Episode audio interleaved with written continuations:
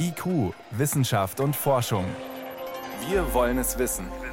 Ein Podcast von Bayern 2. Man ist hier moralisch, ethisch nicht ganz ehrlich und aufrichtig. Ne? Man will also auf einer Seite die Welt retten, wir machen jetzt also Lithiumautos und schiebt das Problem der Förderung der Rohstoffe, die man für die Batterien braucht, dann in andere Länder ab. Lithium für E-Auto-Akkus. Man könnte das Spurenelement umweltschonend auch hier in Deutschland gewinnen. Wie erzählen wir am Ende der Sendung. Vorher, wie viel Treibhausgas sparen wir unfreiwillig durch die Corona-Krise und wie ist das mit der Ansteckung mit Covid-19 über Aerosole? Antworten gibt's hier. Herzlich willkommen. Wissenschaft auf Bayern 2 entdecken. Heute mit Birgit Magira. Wäre das Coronavirus ein Mensch, würde man mit einer Mischung aus Respekt und Ärger sagen, dieses SARS-CoV-2 ist wirklich gerissen in seiner Strategie zur Weiterverbreitung. Sich einfach nur mit den Spucketröpfchen beim Husten oder Niesen weiterschleudern zu lassen, das reicht ihm nicht, auch wenn die Ansteckung wohl in den meisten Fällen so passiert. Offenbar nutzt das Virus aber zusätzlich noch die allerwinzigsten Tröpfchen, sogenannte Aerosole, die sich beim Sprechen verteilen und sehr lange in der Luft schweben bleiben, auch noch nachdem der infizierte Mensch den Raum längst verlassen hat. Ein Ansteckungsweg, bei dem Abstand halten allein möglicherweise nicht ausreichend schützt. Beim zwei Reporter Tom Kempe über den aktuellen Wissensstand. Es sind vor allem Berichte aus Chören, die die Aufmerksamkeit in Richtung der sogenannten Aerosole lenken. Nach einer Chorprobe im Bundesstaat Washington in den USA erkrankten im März offenbar 53 von 61 Anwesenden an Covid-19, trotz Abstand und bereitgestellten Desinfektionsmitteln. In Berlin infizierten sich nach Auskunft der Berliner Domkantorei 60 von 80 Chorsängern bei einer Probe. Auch hier wurden die wichtigsten Vorsichtsmaßnahmen eingehalten, wird berichtet. Ein möglicher Schluss aus den Ereignissen, das neue Coronavirus wird nicht nur durch Tröpfchen verbreitet, wie sie etwa beim Husten oder Niesen entstehen, sondern auch durch viel kleinere, feinere Aerosole. Virologin Ulrike Protzer von der TU München. Das sind eben Gemische aus ja, kleinen feuchten Teilen und Nanopartikeln. Und Viren sind ja im Prinzip Nanopartikel. Und die können in der Luft schweben. Und es gibt Untersuchungen, dass das neue Coronavirus sich auf jeden Fall bis zu drei Stunden in der Luft in solchen ja, Aerosolgemischen halten kann. Aerosole sind also ein gasähnliches Gemisch aus nur tausendstel Millimeter großen Teilchen. Sie sinken nicht rasch auf den Boden wie Tröpfchen, sondern sie können sozusagen in der Luft stehen bleiben. Und genau das könnte in Hinblick auf die Virusübertragung eben ein Problem sein. Etwa dann, wenn sich mehrere Personen länger am selben Ort, in einem Großraumbüro etwa, oder eben in einem Proberaum aufhalten. Sicherheitsabstand hin oder her. Untersuchungen, die jetzt natürlich in abgedunkelten ähm, Sicherheitslabors ohne Luftzug gemacht wurden, haben gezeigt, dass innerhalb von drei Stunden die Infektiosität des Virus zwar abnimmt, aber immer noch eine ganze Menge infektiöses Virus letztendlich über, übrig ist. Zwar nur zehn Prozent von dem, was ursprünglich mal da war nach drei Stunden, aber natürlich immer noch infektiöses Virus vorhanden ist. Einmal als Aerosol in der Luft könnte sich jedenfalls ein Teil der Viren also relativ lange halten und ansteckend sein. US-Forscher haben die Verbreitung des Virus beim Sprechen untersucht und ziehen sogar den Schluss, dass die weit verbreiteten 1,5 Meter Mindestabstand in manchen Situationen eigentlich zu knapp bemessen sind. Die Medizinerin Christina Bax von der University of Pennsylvania in Philadelphia. In Innenräumen mit schlechter Belüftung könnten auch zwei Meter soziale Distanz nicht völlig sicher sein. Aber es gibt ja zusätzliche Maßnahmen, die man ergreifen kann. Masken etwa, bessere Belüftung und weniger Sprechen. Schon beim normalen Sprechen werden also viele Tröpfchen und Aerosole freigesetzt. Wie ansteckend diese jeweils sind, ist allerdings unbekannt. Man weiß weder genau, wie viel Viruspartikel in Aerosolen, etwa beim Ein- und Ausatmen, genau freigesetzt werden, noch wie diese sich dann verteilen. Genaue Erkenntnisse über die Konzentration in Aerosolen, ähm, die gibt es nicht. Das ist natürlich auch sehr, sehr unterschiedlich, je nachdem, wo ich mich gerade befinde. Die US-Forscher vermuten, dass viele Covid-19-Infektionen durch kleinere Tröpfchen übertragen wurden, die austrocknen und quasi zu Aerosolpartikeln schrumpfen. Unsere letzte Studie hat gezeigt, dass einige der kleineren Tröpfchen, die so zwischen 12 und 10 Mikrometer groß sind, wenn sie aus dem Mund kommen, austrocknen und zu kleinen Partikeln in der Luft werden. Ob sich Erkenntnisse zum Sprechen auch auf das Singen übertragen lassen, wollen sich Münchner und Erlanger Forscher jetzt anschauen, bezüglich der Verteilung von Tröpfchen und Aerosolen. Hals-Nasen-Ohrenarzt Matthias Echternach vom Klinikum der Universität München. Was aber nicht gut bekannt ist, ist die Frage, was beim Singen passiert. Und hier haben wir auch noch Unterschiede, dass man zum Beispiel Vokale singen kann oder aber auch Text singen kann. Und die könnten sich deutlich unterscheiden. Von daher wollen wir von der LMU München zusammen mit der Uniklinik in Erlangen gerne messen, wie Mikropartikel abgeschleudert werden oder abgestrahlt werden vom Mund, wenn ich singe. Und zudem wollen wir uns gerne anschauen, was Aerosole machen. Für die Studie werden Sänger aus dem Chor des Bayerischen Rundfunks verschiedene Testsituationen absolvieren singen laut und leise, sprechen laut und leise etc. Dabei geht es dann unter anderem darum, wie lange die Aerosole, die Sängerinnen und Sänger erzeugen, in der Luft stehen bleiben, ob und wie sie sich im Raum verteilen und so weiter. Dementsprechend wollen wir einen Versuch machen, indem wir Aerosole mal inhalieren lassen und die Probanden auffordern, mal zu singen, mal Text zu singen oder aber auch zu sprechen. Die Ausbreitung der Tröpfchen und Aerosolwolken wollen die Forscher mit Video aufzeichnen. Was jetzt schon sicher ist und die Gefahr von Virusübertragung durch Aerosol minimieren hilft, ist enge Situationen zu vermeiden. Ausreichende Belüftung ist wichtig und am besten ist es, Aktivitäten an die freie Luft zu verlegen, idealerweise in die Sonne. Virologin Ulrike Protzer. Da gehen die Viren sehr schnell kaputt, weil die die Virushülle, die das Virus umgibt, die wird geschädigt, die trocknet aus und auch das Genom des Virus, also die Erbinformation, ist sehr, sehr empfindlich gegenüber UV-Licht. Das heißt, eine Übertragung über Aerosole ist draußen im Freien deutlich unwahrscheinlicher als in einem geschlossenen Raum. Idealerweise müsste man Chorproben also nach draußen verlegen. Dann spricht im Prinzip nichts gegen das gemeinsame Singen, vorausgesetzt der Abstand stimmt. Und da im Zweifel lieber mehr als weniger. Ich freue mich auf all die Chöre in den Parks diesen Sommer. Radio ist was Schönes, aber wir können hier nie alles unterbringen, was erzählenswert ist. Wenn Sie tiefer einsteigen wollen oder einfach nochmal in Ruhe nachlesen, alles rund um aktuelle Wissenschaft und konkret zu Corona finden Sie jederzeit unter br.de slash wissen im Netz. Hier ist Bayern 2 um 12 nach 6.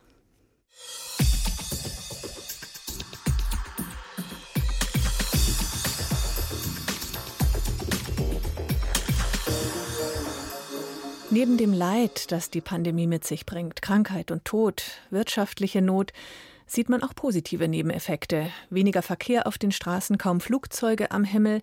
Das spart Treibhausgase. Forscher weltweit haben die Einsparungen an CO2 jetzt genau geschätzt und kommen auf knapp ein Fünftel. Konkret, Anfang April war der CO2-Ausstoß weltweit um rund 17 Prozent geringer im Vergleich zum April im Vorjahr. Felix Kreuzig vom MCC Berlin, einem Forschungsinstitut für Gemeinwohl und Klimaschutz, ist Mitautor dieser Untersuchung. Vor der Sendung konnte ich mit ihm darüber reden, denn ja, also auf den ersten Blick 17 Prozent weniger CO2 bei all den Flugzeugen am Boden, stillgelegten Fabriken und Menschen zu Hause. Also für mich klingt das wenig.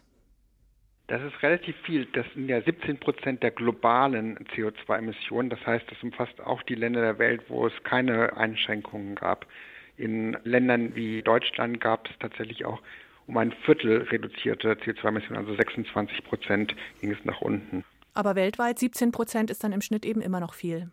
Genau, weltweit 17 Prozent ist relativ viel und man muss dazu sagen, es ist natürlich auf jährlicher Basis noch weniger.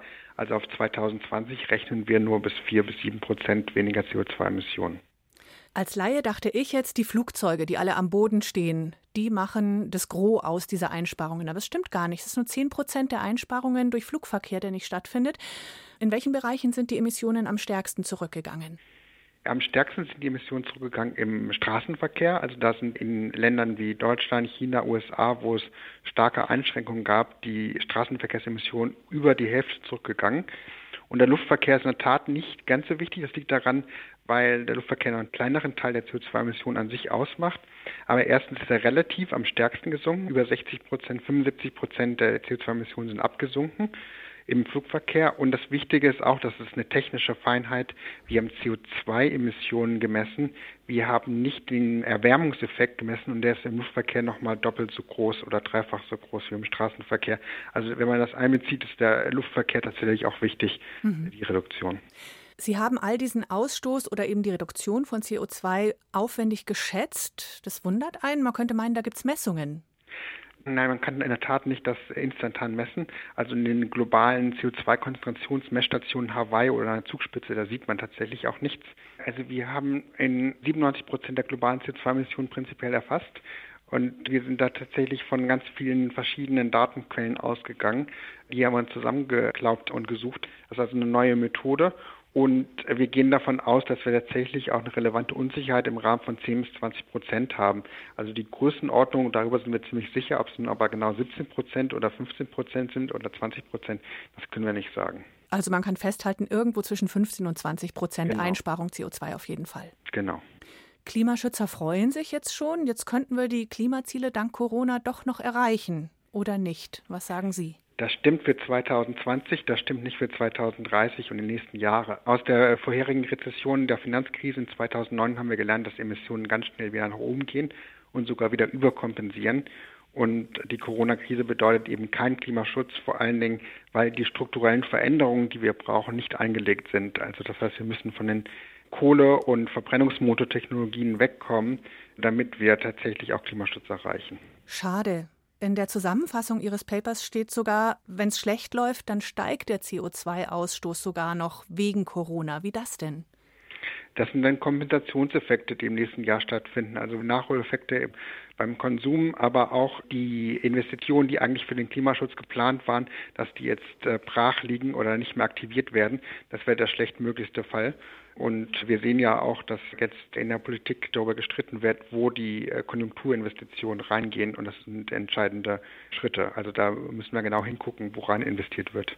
Also wenn jetzt schon wahnsinnig viel Geld in die Hand genommen wird, dann müsste man jetzt schauen, dass man auch wirklich das fördert, was mittel- bis langfristig grün und klimaschonend ist, oder? Genau, Zukunftsinvestitionen. Das heißt, den Stromsektor noch schneller umstellen auf Solar und Wind, auch mit Batteriespeichertechnologien dann den Mobilitätssektor stärker auf Shared Mobility und Elektroautos umstellen. Da passen natürlich Subventionen für Verbrennungsmotoren gerade nicht so gut rein, aber auch Wasserstofftechnologie und grünere Landwirtschaft, das sind auch alles wichtige Themen. Jetzt zeigt die Erfahrung, nach einer Krise klettert der Energieverbrauch auf das vorherige Niveau zurück. Sie haben die Finanzkrise erwähnt. Könnte es nicht sein, dass wir ein bisschen was lernen aktuell und sagen, Mensch, zu Hause ist es auch schön oder man muss doch nicht ständig durch die Gegend fliegen oder fahren, dass es danach ein bisschen freiwillig weniger wird, was wir verbrauchen und an CO2 produzieren? Ein Teil, was wir beobachten, ist, dass Homeoffice von allen Seiten angenommen wird, zum Teil zumindest und dass Firmen wie Twitter oder auch Google, die Trendsetter sind, sagen, naja, der Rest des Jahres könnt ihr sowieso zu Hause bleiben. Und das wird als Signal verstanden auch für den Rest der Industrie oder zumindest vom Hightech-Sektor. Das heißt, wir gehen davon aus, dass Homeoffice und Telecommuting, dass das sozusagen zunimmt und dadurch natürlich auch CO2-Emissionen eingespart werden. Das ist jetzt ein Aspekt, der wird aber das Ganze nicht rumreißen. Das sind trotzdem natürlich ermutigende Signale, dass in Teilbereichen tatsächlich auch neue Muster äh, möglich sind. Aber wir brauchen strukturelle Veränderungen. Genau, wir brauchen strukturelle Veränderungen. Ohne die geht es nicht. Aber alles greift ineinander. Also wenn wir mehr zu Hause arbeiten, dann sind auch vielleicht andere Mobilitätsmuster möglich, dass wir auch in Städten zum Beispiel ohne Auto auskommen. Diese Möglichkeiten sind alle vorhanden und wir müssen da zukunftssicher investieren. Der Klimaschutzforscher Felix Kreuzig war das. Er hat sich die Corona-bedingten Einsparungen an Treibhausgasen genau angeschaut und sagt, langfristiger gezielter Klimaschutz darf durch die Pandemie nicht aus dem Blick geraten. Vielen Dank fürs Gespräch. Vielen Dank. Und noch eine aktuelle Messung zum Flugverkehr. Ist bestimmt vielen schon aufgefallen, wie wenig Kondensstreifen am Himmel sind. Das Deutsche Zentrum für Luft- und Raumfahrt, DLR, kommt auf 90 Prozent weniger als üblich. Auch das eine gute Nachricht für den Klimaschutz, denn auch Kondensstreifen tragen deutlich zur Erderwärmung bei. Bayern 2. Wissenschaft schnell erzählt. Das macht heute Johannes Rostäuscher und wir beginnen jetzt wirklich ganz, ganz, ganz am Anfang. Sozusagen mit der Geburt eines Planeten. Die ist nämlich vom Very Large Telescope in der Atacama-Wüste in Chile beobachtet und fotografiert worden. Die ganze Geschichte spielt im Sternbild des Fuhrmanns. Das ist ungefähr also dieser Stern 500 Lichtjahre entfernt von uns. Und um diesen Stern, in diesem Sternbild hat sich eine Spirale aus Staub und Gas gebildet. Es gibt die Hypothese, dass sich in solchen Spiralen dann Planeten formen, wenn sich das Gas und der Staub zusammenklumpen. Und tatsächlich hat das Teleskop jetzt Fotos geliefert, wo man, sagen die Astronomen, ja, einen Babyplaneten sehen kann. Wie schaut das aus? Erstmal sind die Aufnahmen sehr schön bunt. Die Spirale ist zwischen rot und dunkelorange mit gelben Schlieren. Man kann auch sagen, wie ein Feuer, das spiralförmig brennt ungefähr. Und eine Schliere ist besonders hell, die ist fast weiß. Und da sieht man so eine Art Verdickung. Und die Astronomen sagen jetzt, diese auffällige Verdickung, das ist die entscheidende Störung okay. in der Spirale. Und das ist dann sozusagen wenn man so will, der Planetenembryo? Die Astro genau das vermuten die Astronomen. Man kann es noch ein bisschen genauer erklären. Man geht bislang davon aus, dass es so einen bestimmten Twist braucht, wenn sich nämlich zwei Spiralarme treffen, damit sich da wirklich dann das Zeug zusammenklumpt. Und genauso ein Twist, also Planetembryo, ist dieser helle Punkt. Wir wechseln auf die Erde zurück, aber wir bleiben bei Spiralen, wenn das gestattet ist, und zwar bei tropischen Wirbelstürmen. Die werden nämlich immer stärker. Das hat man schon länger vorhergesagt, dass Hurricanes, Taifune, Zyklone, dass deren Kraft mit dem Klimawandel zunehmen wird. Und das zeigt jetzt eine sehr langjährige Beobachtung. Man hat Satellitenbilder der letzten 40 Jahre ausgewertet und das Ergebnis ist die Wahrscheinlichkeit, dass die Wirbelstürme schneller werden, das heißt mehr als 185 kmh Windgeschwindigkeit entwickeln und damit besondere Zerstörungskraft kriegen, hat vor allem in den letzten Jahren um knapp 10 Prozent zugenommen. Das passt exakt zu den Vorhersagen, oder? Man sagt schon immer, dass durch das wärmere Wasser der Wirbelsturm einfach mit mehr Energie versorgt wird und dadurch kräftiger und zerstörungskräftiger fahren wird. Mhm. Jetzt springen wir nochmal weit zurück zu den Vorfahren der amerikanischen Ureinwohner. Man hat den ältesten Nachweis offenbar gefunden, dass sie aus Asien stammen. Einen Backenzahn, vom Baikalsee, der ist 14.000 Jahre alt. Gefunden hat man ihn eigentlich schon vor 60 Jahren, muss man dazu sagen. Mhm. Aber jetzt erst die Gene analysiert und das Ergebnis ist, die Genmischung ist genau die gleiche, die man bei den ersten Funden amerikanischer Ureinwohner analysiert okay, hat. Okay, also die Indianer kommen vom Baikalsee. In, ja, man geht schon lange davon aus, dass die quasi, also die Amerikaner aus Asien über die damals trockene Beringstraße rübermarschiert sind nach Alaska. Aber jetzt hat man den bislang ältesten genetischen Nachweis dafür. Mhm. Und jetzt gehen wir noch zu den Kindern in die Schule. Körpersprache von den Kindern beeinflusst offenbar, wie gut sie sich in der Schule fühlen. Nochmal zur Verklarung, wenn man bewusst die Körperhaltung verändert, fühlt man sich auch selbstbewusster, also ist rückwärts. So, so ähnlich wie beim Lächeln. Also wenn man nicht gut drauf ist und dann lächel ich und tu so, als würde ich mich gut fühlen, dann werde ich auch gleich freundlicher. Quasi das Gleiche. Man kann sich auch da selber beeinflussen. Man hat die Haltung, die Posen, sagen die Wissenschaftler, von 108 Viertklässlern untersucht. Die eine Hälfte hingestellt. Die sollen eine Minute lang nur die Arme verschränken und den Kopf senken. Und die andere Hälfte eine Minute lang sich besonders offen und raumgreifend da so hin platzieren. Und danach haben die Wissenschaftler mit ihnen verschiedene Tests gemacht. Ergebnis ganz einfach. Die Raumgreifenden waren nicht nur besser gelaunt, sondern haben sich auch in Fragen rund um die Tests viel selbstsicherer präsentiert. Allerdings sagen die Autoren auch, man solle die Studie bitte nicht überbewerten, weil der Effekt, dieser selbstbewusste, selbstsichere Effekt, nur wenige Minuten anhält. Ja, da muss man es halt einfach öfter machen. Vielen Dank, Johannes Rostäuscher, für Babyplaneten, stärkere Wirbelstürme, einen uralten sibirischen Backenzahn und gute Haltung für den Selbstwert. Danke. IQ, Wissenschaft und Forschung gibt es auch im Internet. Als Podcast unter bayern2.de. Man wünscht sich ja immer einfache Lösungen. Nehmen wir Autofahren und Umweltschutz. Da muss doch nur jeder und jede mit einem Elektroauto fahren und alles wird gut. So klingt es manchmal. Stimmt aber leider nicht. Allein der Bau einer Batterie verbraucht viel Energie und Ressourcen. Das Spurenelement Lithium zum Beispiel, das man für die Akkus braucht, kommt bisher vor allem aus Südamerika. Der Abbau dort zerstört ganze Landschaften und die Hersteller brauchen immer mehr davon. Aber könnte man das Leichtmetall nicht woanders umweltschonender abbauen? Ja, sagen Experten und Expertinnen, und zwar hier in Deutschland. Helmut Nordwig berichtet. Am Oberrhein interessieren sich Energiefachleute schon lange für Wasser, das dort in einigen Kilometern Tiefe fließt. Es ist heiß, reichlich vorhanden, und Geothermiekraftwerke holen es nach oben, um daraus Energie zu gewinnen.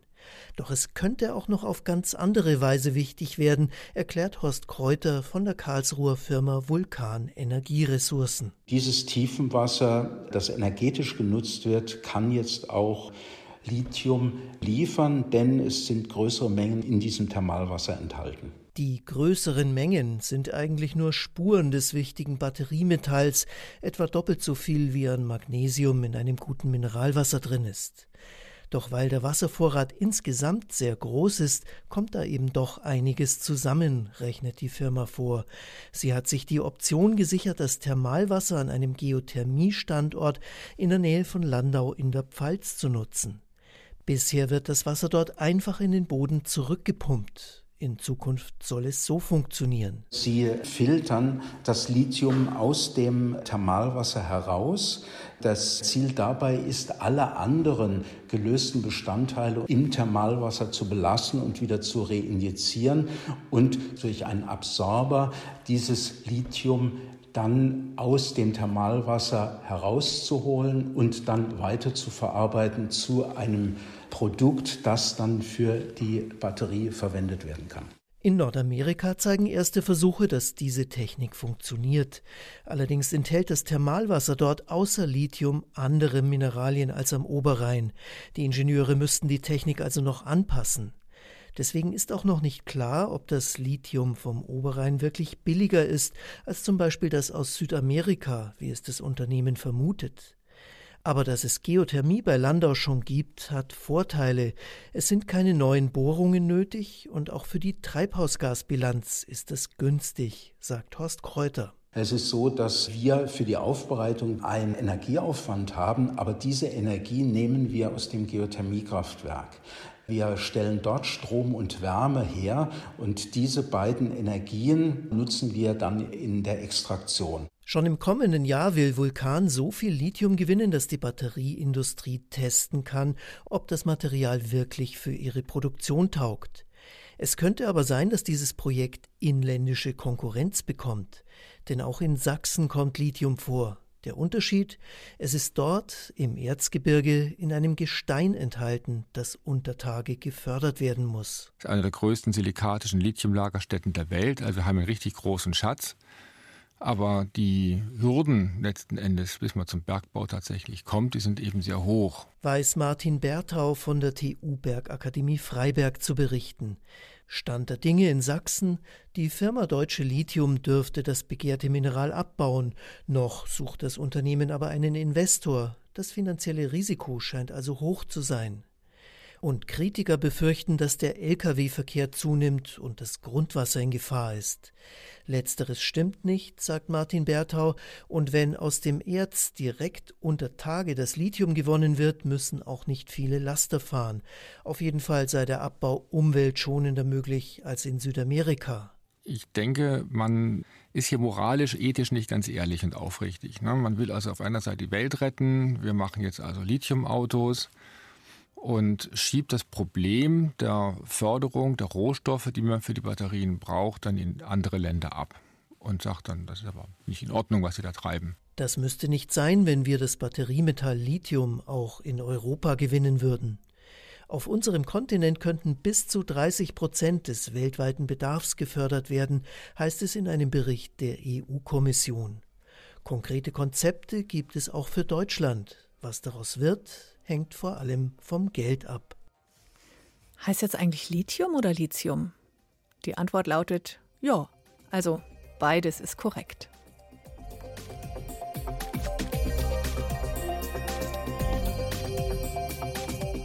Das war IQ Wissenschaft und Forschung auf Bayern 2.